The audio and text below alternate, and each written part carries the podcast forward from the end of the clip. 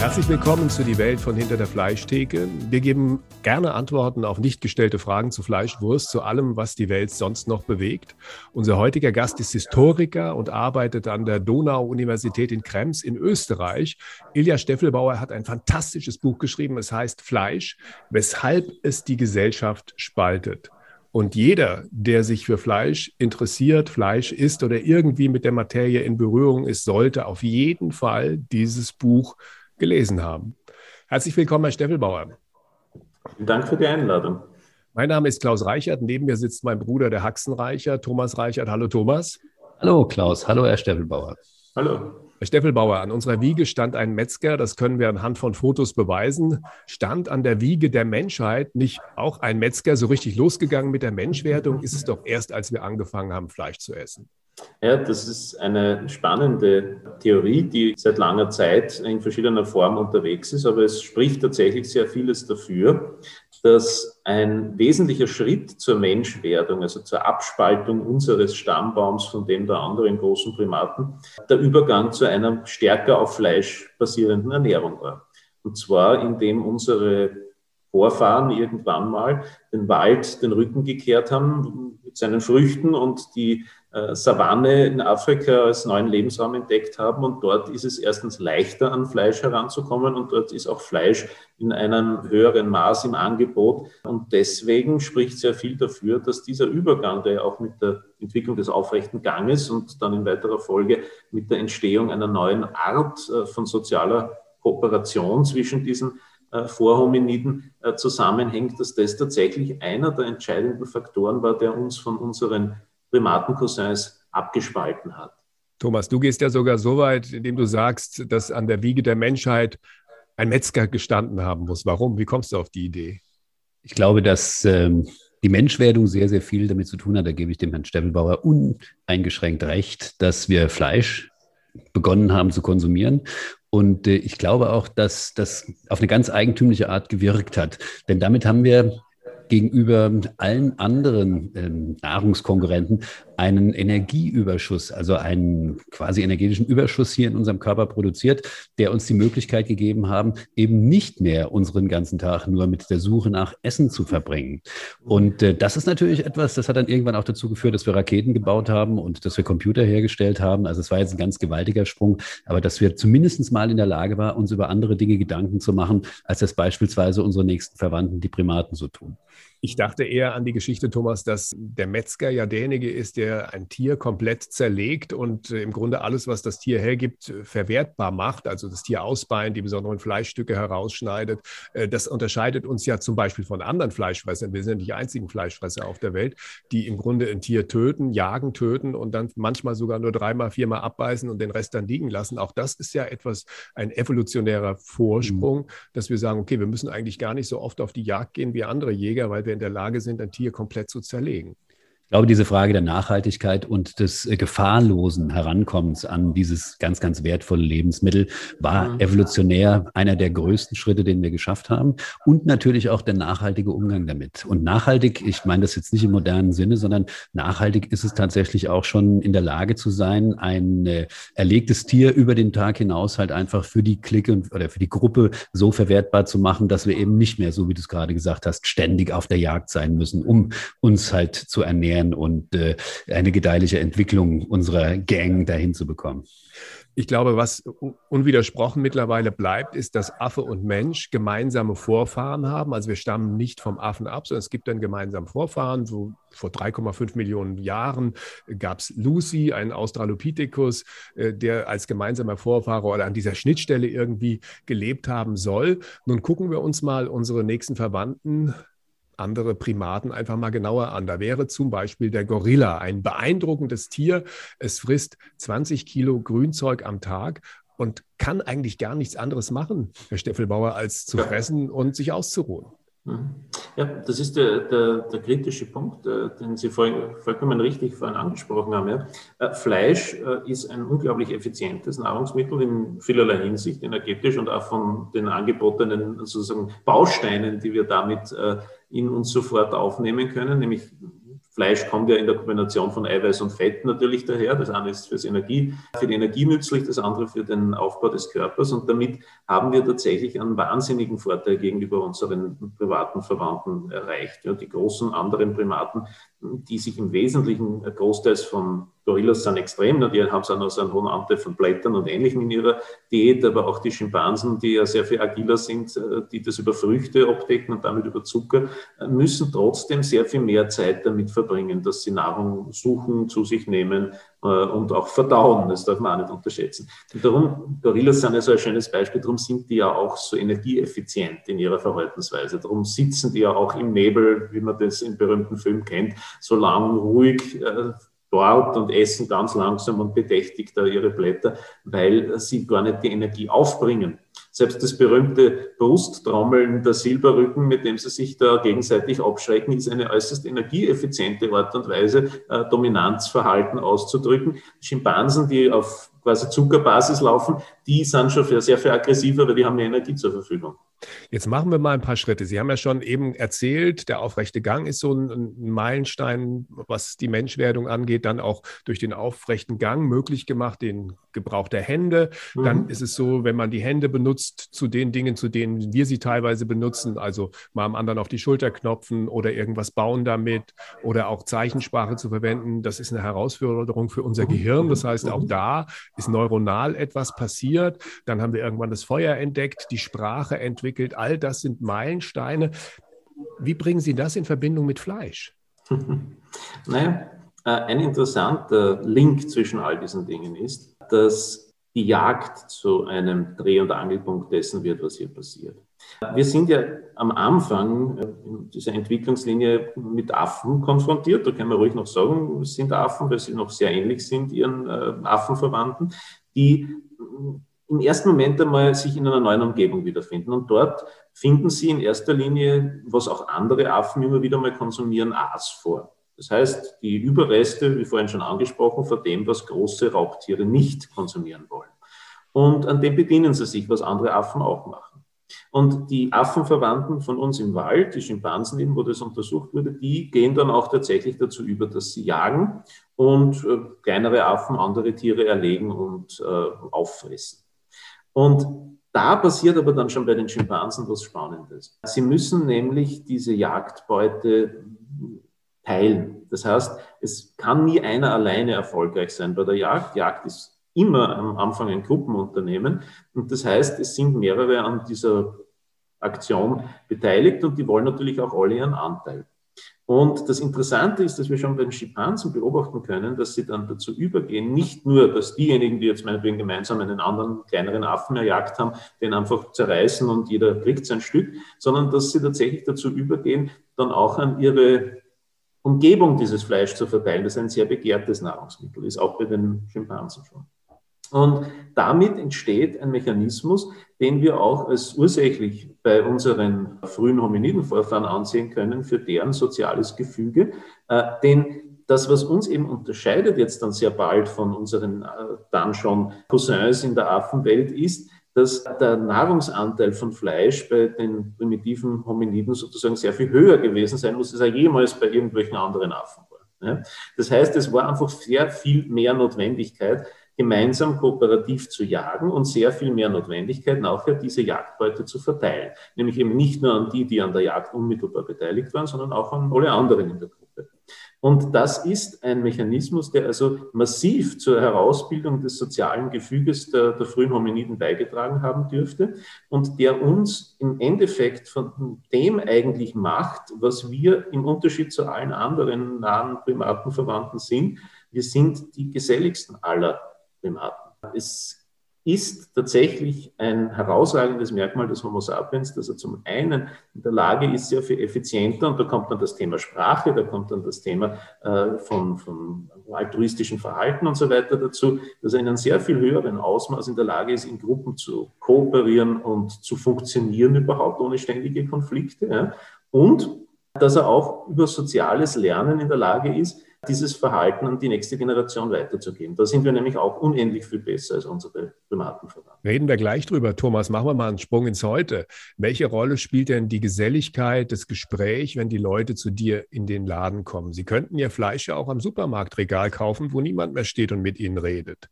Aber ich glaube, das spielt eine ganz, ganz große Rolle. Ich glaube, das ist mit der wesentliche Grund, warum sie am Ende des Tages noch bei mir im Laden landen. Also der Preis kann es letztendlich nicht sein. Ich glaube, dass zum Fleisch dazu äh, Vertrauen gehört. Und ähm, ich glaube auch in einer Gesellschaft, die wirklich alles geschafft hat, vor allem es geschafft hat, alle miteinander vom 1. Januar bis zum 31.12. satt zu machen, dass ein ganz, ganz wesentliches Anliegen ist, auch moralisch so weit gefestigt zu sein, dass man äh, sagt, ich kann das mit einem guten Gewissen tun und äh, vor allem allem halt auch denjenigen, der dafür sorgt, dass man dieses wertvolle Lebensmittel bekommt. Dass wir ja gerade gehört haben, dass ja, was die Gesellschaft insgesamt angeht, eine ganz, ganz hohe Bedeutung hat, ähm, halt einfach auch mit der entsprechenden Persönlichkeit unterlegen kann. Ja, ich meine, in Aldi zu gehen und das Hackfleisch in der Schale zu kaufen und anzunehmen, das wächst auch da drin oder das kommt dann irgendwie daher. Das ist ja zwischenzeitlich besonders im städtischen Bereich auch etwas, was man immer mal wieder antrifft. Umso größer ist auch der Aha-Effekt. Und wir sprechen jetzt nicht nur von den zwei Minuten Minuten vor der Ladentheke, sondern auch in vieler meiner Veranstaltungen, wenn man tatsächlich mal mit mehr als nur diesem Steak konfrontiert wird. Und das ist es für viele, ist das ein Schock. Ich habe heute Abend wieder eine Veranstaltung mit einem halben Schwein. Und was glaubst du, wie die Leute immer erstaunt darüber sind, wenn ich sage, so kommt Millionen Mal in Deutschland jedes Jahr vor und ich bin sehr dankbar dafür. Dann schauen die irritiert. Wie kann ein Metzger sowas sagen? Sagt er, der Grund, warum wir das hier machen können, diesen Spaß, ist, weil ihr zunächst mal satt seid. Ne? Und da hat natürlich die Versorgung mit Fleisch, also auch die kontinuierliche Versorgung mit Fleisch, einen ganz, ganz wesentlichen Anteil dran. Springen wir zurück zur, zur Menschwerdung. Wenn man sich zum Beispiel nochmal den Gorilla jetzt als Beispiel vornimmt und sagt, okay, äh, der Gorilla, der ja Pflanzen frisst, muss nicht teilen, weil die Pflanzen wachsen überall auf den Bäumen. Jeder ist da im Grunde für sich alleine. Und jetzt kommt der Primat, der anfängt Fleisch zu essen und teilt dieses Fleisch. Wurde das Fleisch nicht auch deshalb geteilt, weil unsere Vorfahren irgendwann gemerkt haben, dass es einfach verdirbt, wenn man es nicht in der Gruppe aufteilt, weil man es nicht ja. haltbar machen konnte? Ja, also das, das war sofort klar, weil wir sind ja von der Natur her ausgestattet und jemand, der in der Fleischwirtschaft zu Hause ist, der wird dafür, denke ich, auch eine Nase haben. Wir sind der Natur aus dazu ausgestattet, dass wir vor allem verdorbenes Fleisch sehr rasch erkennen, weil wir wissen, dass es gefährlich ist. Und die die, die, das Wissen darüber, dass man sozusagen Fleisch nicht lang aufheben kann, vor allem bedenken wir mal in Afrika, in der Savanne, ja, ist eine Sache. Wir wissen auch von allen Sammler- und Jägerkulturen, die wir in der jüngsten Vergangenheit noch untersuchen konnten, dass die Reihenfolge, in der sie die Bestandteile der Beute konsumieren, also beginnend mit den Innereien, vor allem Leber, Herz, Hirn und so weiter, äh, die noch vor Ort gegessen werden, was ja auch im Jagdbrauchtum bei uns noch bis in die jüngste Vergangenheit so war, ja, damit zusammenhängt, dass man sich vollkommen klar darüber war, dass man das nicht nach Hause über längere Strecken, meinetwegen durch den warmen Sommertag tragen kann.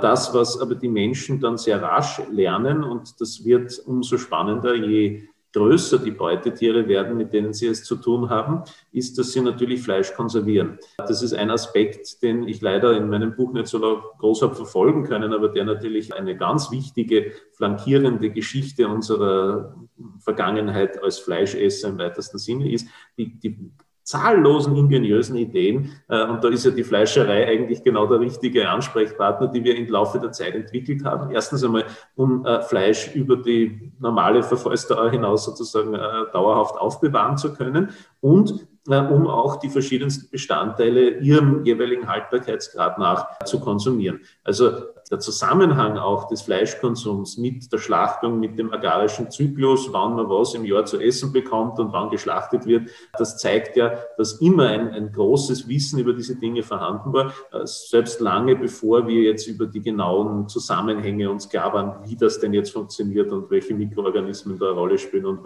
wie jetzt der Verfall von irgendwelchen Proteinen tatsächlich chemisch abläuft. Einer der größten Meilensteine der Menschwerdung ist wahrscheinlich die Herausbildung von Sprache tatsächlich gewesen gewesen, weil all das, worüber wir hier reden, hat ja nicht nur, dass wir darüber reden können, eine Bedeutung im Sinne von, dass sich das ja bis heute irgendwie entwickelt haben muss, sondern irgendwann müssen die Leute ja angefangen haben, Laute von sich zu geben, die mehr waren als nur Warnlaute, weil Warnlaute geben auch andere Tiere von sich und können dann darauf reagieren. Aber zum Beispiel schon zu sagen, aus welcher Richtung die Gefahr droht oder ob sie vorbei ist oder Interaktion dann, was Sie auch schon gesagt haben, sozial zu pflegen, eben sich nicht mhm. nur auf die Schulter zu klopfen, sondern auch zu sagen, du bist ein guter Kerl oder sowas. Auch das hat ja unser Sozialverhalten im Grunde in eine ganz andere Dimension katapultiert, als das sonst irgendwo im Tierreich beobachtbar ist. Also Leslie White, einer der, der, großen Denker in der Anthropologie des 20. Jahrhunderts, nennt es die Symbolverarbeitungskapazität. Das ist ein etwas mühsamer Begriff, aber um genau das geht es. Ja. Es geht um das, was Menschen von auch unseren nächsten Primatenverwandten unterscheidet, ist, dass wir eine sehr, sehr viel größere Fähigkeit haben, mit Symbolen zu operieren. Und da spielt interessanterweise die Jagd auch schon eine Rolle. Denn das, was in der Sprache ein, ein Riesenthema ist, die Linguisten haben sich über das äh, mächtig den Kopf zerbrochen, ist ja, wie wir die Sprache benutzen können, um über Dinge zu reden, ah, die in der Vergangenheit stattgefunden haben, die in der Zukunft vielleicht stattfinden werden und die wo stattfinden, wo wir gerade nicht sind. Also all die hypothetischen Dinge in der Welt. Und das Sprechen über diese Dinge könnte tatsächlich, so ist zumindest die These von einer Wiener Kollegin, die sich mit dem beschäftigt hat, mit der Jagd und vor allem mit dem Fährtenlesen zusammenhängen. Das heißt, der Fährtenleser ist der erste Mensch und das macht er nie alleine. Wir sind eine, äh, eine Spezies, die immer auch gewusst hat, dass sie in der Gruppe schlauer ist als wir allein. Der Fährtenleser ist einer der ersten, der es anfängt, sich über Ereignisketten Gedanken zu machen. Der fragt sich, okay, wenn ich jetzt diese Spur hier vor mir sehe, wo ist das Tier hergekommen? Wo geht es vielleicht hin? Wie lange ist es äh, her, dass es hier vorbeigekommen ist? In welchem Zustand war es damals? Wie wird es sich wahrscheinlich verhalten, wenn ich es antreffe? Ist es zum Beispiel ein, ein trächtiges Tier? Ist es ein Muttertier mit einem Jungen, wo ich mir vielleicht äh, in Acht nehmen muss? Ist es ein einzelner, meinetwegen von der Gruppe versprengter Bock oder was auch immer? Ja? Also all diese Dinge, werden in Sammler- und Jägergesellschaften heftig diskutiert, wenn sie auf der Jagd sind. Und so gesehen ist die Jagd einer der ersten Orte, wo wir auch anfangen, und das ist kein Zufall, Geschichten zu spinnen. Nämlich Geschichten darüber, was passiert ist, was dann äh, jetzt los ist und was vielleicht in Zukunft passieren wird. Und wie wir ja auch, jeder, der Jäger kennt, äh, wissen, die Fähigkeit, Geschichten zu erzählen, ist in Jägerkreisen weiterhin ein wesentlicher Teil der, der, Kompetenz, die man sich dort anscheinend erwirbt. Interessant ist auch, dass es im mhm. Moment ja so ein Megatrend in der Kommunikationswissenschaft und auch bei Leuten, die in Medien arbeiten, da gibt es diesen berühmten Begriff Storytelling. Mhm. Und Storytelling ist ja im Grunde das, was damals schon angefangen hat. Die Leute haben am Lagerfeuer gesessen, haben ja. sich ihre Jagdgeschichten erzählt. Und zwar nicht nur, um das Wissen weiterzugeben, sondern es hat auch mit Emotionen zu tun, sondern in dem genau. Moment, wo ich etwas erzähle und kann äh, die Leute packen mit dem, was ich erzähle und wirklich es erlebbar machen, sind die emotional dabei. Und wenn sie emotional dabei sind, geschieht etwas, was in der Lernforschung wiederum eine Rolle spielt, wo man Gefühle noch investiert in das Wissen, lernt man viel mhm. besser und viel eindringlicher, als wenn man nur in irgendeiner Form Fachwissen einfach vermittelt bekommt. Ganz, ganz, ganz, wichtig in dem Zusammenhang sind natürlich die Höhlenmalereien. Auch da sieht man im Grunde die Bedeutung von Fleisch, wenn man nach Chauvet mhm. fährt oder nach Lascaux. Die haben nicht Gurken an die Wand gemalt oder Kopfsalat, sondern die haben in der Regel die Tiere gemalt, die sie selber gejagt und gegessen haben, oder die Tiere, die ihnen gefährlich wurden, weil das mhm, dürfen wir auch nicht verschweigen. Wir sind nicht schon immer an der Spitze der Nahrungskette, sondern wir waren irgendwann auch mal mittendrin und wurden dann selber auch immer mal wieder zu einem Essen für das ein oder andere größere Tier. Ja, na sicher. Wobei, das, was Sie gerade sagen, ist ein ganz interessanter Punkt. Ja. Die, die Anthropologen, die jetzt aktuell noch die letzten Sammler- und Jägergesellschaften beforschen und äh, mit denen ich mich austausche dann über solche Dinge. Wenn man die fragt, naja, worüber reden denn die Leute die ganze Zeit, dann ist die Antwort eindeutig Essen. Essen ist das Hauptthema. Und hat sich aber nichts geändert in der Gesellschaft. Da hat sich nichts geändert, ich würde kurz sagen. Das ist eine anthropologische Konstante, wie man so sagt. Ja. Also das, worüber Sie sich die meiste Zeit unterhalten, ist Essen, wo es herkommt, wie es schmeckt, äh, wo man mehr davon kriegen könnte. Äh, aber auch eben in einer Gesellschaft, in der das jetzt nicht sonderlich mühsam ist. Und das ist auch ein Punkt, den wir vorher kurz angedeutet haben mit dieser unglaublich effizienten Ernährungsweise ist ja die Zeit, die unsere Sammler und Jäger vorfahren und die letzten heute noch existierenden Sammler und Jäger genauso mit Nahrungsbeschaffung verbringen, relativ überschaubar. Also der Durchschnittswert, der immer wieder genannt wird, sind so ungefähr vier Stunden am Tag ja, für alles. Also Nahrungsbeschaffung, Brennholz herbeischaffen, Wasser holen und was jetzt sonst an Erledigungen zu machen ist. Und den Rest der Zeit hat man ja für, fürs Quatschen im Wesentlichen. Oder wie es mein, mein Freund der Kale Takami, der bei den Mani in, in Südthailand geforscht hat, gesagt hat, naja, Tratschen und Kuscheln im Wesentlichen. Ne? Thomas, die Zusammenhänge von Fleisch und Kultur, wir reden da ja oft drüber und Sie sind natürlich auch in diesem großartigen Buch von Herrn Steffelbauer wunderbar herausgearbeitet, weil letztendlich ist ja auch die Entstehung von Kunst und anderer Arten von Kultur und sei es nur, mhm. dass wir auf einer Knochenflöte angefangen haben, Musik zu machen oder halt die, die Tiere an die Wände gemalt haben.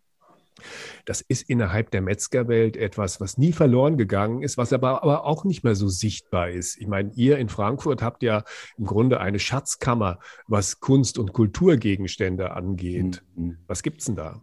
Also ich glaube, ich glaube, dass äh, gerade was, wenn es ums Essen geht, wir hatten Sie ja gerade schon, der Steffelbauer hat es ja ganz deutlich gesagt, äh, ist der Austausch unter den Menschen natürlich nach wie vor das Wesentliche. Also man redet eigentlich mehr über das Essen, als dass man das tatsächlich tut. Das war schon immer so. Das war natürlich auch in Zunftkreisen ganz, ganz verbreitet. Und die mhm. Bedeutung dieser Zünfte zur Nahrungsbeschaffung, also in früheren Gesellschaften, der ist natürlich gar nicht hoch genug einzuschätzen. Und so war auch letztendlich das Selbstverständnis dieser Leute. So haben sie sich dargestellt. Sie haben sich auch über Künstler definieren lassen. Das heißt, ob das jetzt gemalte Bilder waren oder ob das jetzt irgendwelche Kunstgegenstände waren, die sie sich dann zu eigen haben machen lassen. Das heißt, wie so eine tolle Zunfttruhe, die wir haben, die dann so mhm. goldbeschlagen ist, wo man halt diese ganzen wertvollen Schätze, ob das jetzt Pokale waren oder ob das jetzt äh, andere äh, Kultgegenstände wie meine Obermeisterkette war, Bar äh, beispielsweise reingepackt hat und mit denen man sich dann da geschmückt hat. Also es ist schon so, dass diese, dieses Definieren über das, was man da tut, schon seit vielen, vielen Jahrtausenden, glaube ich, ein ganz, ganz wesentlicher Anteil auch der Menschwerdung und auch äh, des Selbstverständnisses der Menschen, gerade wenn es um Nahrung geht, äh, war letztendlich. Das ist ein bisschen verloren gegangen mit der Leichtigkeit, wie heute Nahrung anscheinend zu beschaffen ist. Nun haben wir einen Riesensprung gemacht, direkt sozusagen aus der Steinzeit zu den Zünften. Es gibt natürlich noch einen wichtigen Zwischenschritt, der da stattgefunden hat, nämlich wir wurden von Jägern zu Ackerbauern und Viehzüchtern und haben uns sozusagen mit unserem Essen irgendwann angefangen anzufreunden. Warum eigentlich? Ja, das ist eine der, der heftigst äh, debattierten Fragen in der, in der Urgeschichte natürlich. Ja.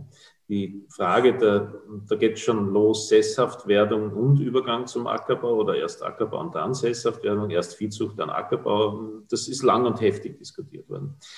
Am, am glaubhaftesten erscheint momentan aus meiner Perspektive die These, dass es zuerst damit beginnt, dass wir wo das unsere Vorfahren in spezifischen Regionen der Welt, es gibt eine Handvoll Punkte, wo das passiert, das muss man sich auch klar machen. Das heißt, für uns, für die westliche Welt von Westarasien und Afrika, äh, ist es der Nahe Osten, der berühmte fruchtbare Halbmond, also zwischen Syrien und dem Irak, dass in dieser Region die Menschen zuerst zunehmend in kleineren Räumen sich wiederfinden mit einer relativ hohen Bevölkerungsdichte, aber sie sind noch Sammler und Jäger zu diesem Zeitpunkt. Und damit verbunden ist dann die Notwendigkeit, eine Art Herdenmanagement zu betreiben, nämlich die Jagdtiere, die man bis jetzt so im Prinzip, wie sie halt dahergekommen sind, erjagt hat, ein bisschen unter, im Auge und unter Kontrolle zu halten, um diese Bestände eben auch zu schützen vor Konkurrenten und im Endeffekt dann auch vor der eigenen Übernutzung. Und dieser Übergang von einer nomadisierenden Sammler- und Jägerlebensweise hin zu einer zunehmend kleineren Raum normalisieren und dann irgendwann sesshaften, die auch parallel einhergeht mit einer zunehmenden Domestizierung unserer wesentlichen Jagdtiere. Und das sind dann zu der Zeit schon die Vorfahren unserer heutigen Nutztiere, also Rinder, Schafe, Ziegen, später etwas später Schweine. Das ist ein wesentlicher Faktor bei dieser Sesshaftwerdung. Das Spannende an der Geschichte ist, dass es nämlich offenbar nicht so sein dürfte. Und da hat ein bayerischer Kollege, ein Biologe namens Reichholf, äh, den wesentlichen Hinweis geliefert. Es kann nicht sein, dass wir zuerst Ackerbauern wurden, weil die Domestikation von Gräsern, was ja im Prinzip die Grundlage des Ackerbaus ist, alle Getreidesorten, die wir heute haben, sind im Wesentlichen Gräser, äh, die Domestikation von Gräsern einfach zu lange gedauert hätte, um als Ersatznahrung wirklich geeignet gewesen zu sein. Also einfach gesagt, am Anfang waren die Körner an diesen Gräsern zu klein und haben zu wenig Kohlehydrate enthalten, als dass man davon hätte sinnvoll leben können. Und das Spannende an dieser Hypothese ist, dass der Übergang zur tatsächlichen Entwicklung einer einer agrarischen Lebensweise auf Basis von Getreide nicht über das Brot, sondern wahrscheinlich über das Bier gegangen ist, dass man also zuerst ein berauschendes Nahrungsmittel und Getränk äh, gerne gehabt hat und dazu Fleisch gegessen hat, also der klassische Grillabend, wenn man so will, also Bier und Steak. Und dann erst, äh, nachdem diese Getreidesorten über viele, viele Generationen so weit äh, hochgezüchtet wurden, dass man täglich große Körner drauf hatte, daraus wirklich Brot machen konnte. Also das ist ein, ein äußerst spannender Prozess und er führt tatsächlich über den Versuch, und das muss man sich vor Augen halten, über den Versuch, Fleischesser zu bleiben in erster Linie, dann aber im Endeffekt trotzdem zu dem Zustand, dass wir Körnelfresser werden mussten, weil eben mit der zunehmenden Bevölkerungsdichte und der zunehmenden, damit auch schwindenden Anzahl an Wildtieren in diesen Kernräumen der agrarischen Welt früher oder später uns nichts anderes übergeblieben ist. Es kommt noch ein anderer Gedanke dazu, das habe ich mal gelesen über diese Regionen dort, dass die Menschen sich, als sie noch Jäger und Sammler waren, an bestimmten Orten versammelt haben und die im Grunde schon damals als Kultplätze gedient mhm. haben. Und nun kamen da am Anfang ein paar 10, 20, 30 und es wurden immer mehr bis zu mehrere tausend Personen. Das Problem ist, schon da all diese Menschen durch Jagd zu versorgen, ist im Grunde etwas, was gar nicht möglich ist. Und das ist so ein Gedanke, der führt mich auch wieder in die heutige Zeit, wenn ich die Diskussion verfolge, die wir um Fleisch führen und die Leute fordern artgerechte Haltung. Und dann gibt es sogar diejenigen, die sagen, okay, wir wollen nur das Fleisch essen, was wir selber erjagen. Es ist eine komplette Illusion, wenn man nur eine, eine Großstadt nimmt wie Frankfurt oder, oder Wien, also Millionenstädte. Wie soll das gehen, dass die ganzen Menschen, die dort Fleisch essen wollen, sich das selber erjagen? Es ist im Grunde ja, eine, eine, eine nette Geschichte, aber vollkommen illusorisch. Natürlich, ich meine, das geht eben, wie gesagt, seit 10.000 Jahren nicht mehr. Also die, die Jagd, wenn wir jetzt noch bei der bleiben und sie kurz sozusagen Revue passieren lassen, die Jagd war ja auch deswegen immer dann in den späteren Ackerbaugesellschaften eine geregelte und privilegierte Sache. Ne? Europäischen Mittelalter dürften nur die Adeligen das Hochwild jagen, die Bauern maximal ein paar Hasenschlingen legen und so weiter. Ja. Also das äh, geht sich alles nicht aus und wie gesagt schon seit der, dem Ende der, der Altsteinzeit nicht mehr. Das ist ja auch der Grund, warum wir uns dann äh, auf eine Handvoll recht effektive Nutztiere spezialisiert haben, weil wir die in das neue System von Ackerbau und Viehzucht sehr effektiv eben einbauen konnten. Und das ist das, was man in, den, in der Analyse von historischen Agrarsystemen lernt, nämlich dass es immer eine schlaue Kombination, angepasst an die jeweiligen ökologischen Bedingungen und anderen Faktoren, war aus dem Anbau von verschiedensten Grundnahrungsmitteln, vor allem Getreiden, und der Haltung von Tieren, die mit dieser Sache ideal kombiniert haben. Unser westliches europäisches, wenn man so will, Agrarsystem, beruht eben im Wesentlichen auf der Haltung von, von Kernrindern und auf dem Anbau von Getreide, Weizen, Gerste, was auch immer Roggen. Weil wir die Rinder brauchten, um den Pflug zu ziehen, mit dem wir die Getreidefelder umgepflügt haben. Und umgekehrt war der Rinderdung dann die Düngung für die Felder in der Zeit, wo diese brach gelegen sind. Und alle anderen Nutztiere, die wir so haben, waren in ähnlich intelligenter Weise in dieses System integriert.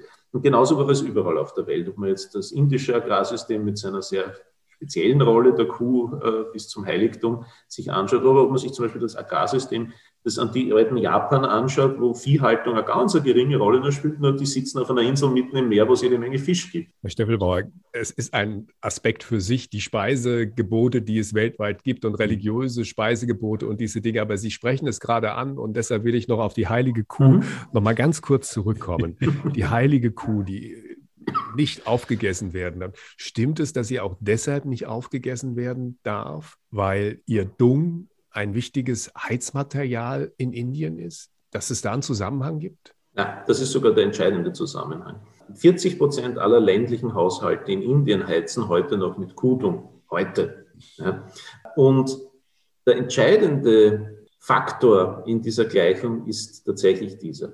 Indien ist ein Land, das im Großteil, und das ist auch eines der großen, großen Probleme, dass dieses Land in der jüngsten Vergangenheit wieder massiv hat und in der Vergangenheit immer hatte, ist ein Land, das die relativ hohe Bevölkerung bei dem sehr intensiven Agrarsystem, Indien ist ja auch eines der Länder, wo immer gesagt wird, naja, das ist eines, die Gegend, wo die meisten Vegetarier auf der Welt zu Hause sind. Ja, stimmt, die indische Ernährung ist sehr, sehr fleischarm, das nie in der Lage war, erstens einmal seine Bevölkerung ausreichend mit tierischen Produkten im weitesten Sinne zu versorgen.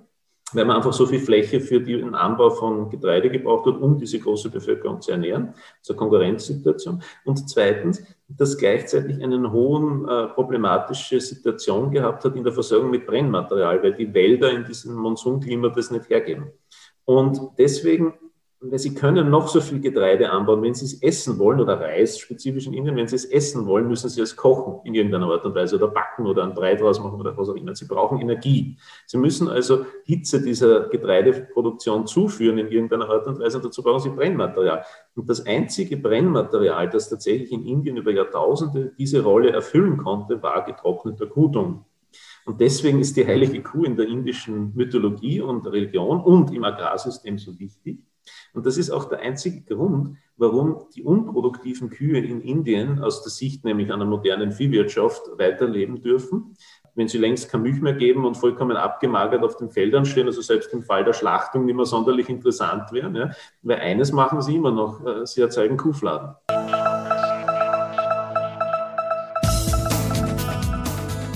Ein intensives und spannendes Gespräch haben wir mit Ilja Steffelbauer führen dürfen und es ist noch nicht zu Ende. Da wir über anderthalb Stunden geredet haben und jeder Satz es wert ist, gehört zu werden, haben wir uns entschlossen, mit dem Interview zwei Podcast-Episoden zu produzieren. In der nächsten Folge reden wir darüber, wie viele Landarbeiter früher nötig waren, um einen Städter zu ernähren. Und wir reden über die Bedingungen, die dazu geführt haben, dass heute zumindest in Ländern wie Deutschland und Österreich genug Fleisch für alle da ist. Und wir beantworten die Frage, was für eine Tierart ein sicherer Garant dafür sein könnte, nicht auszusterben. Also bis in zwei Wochen.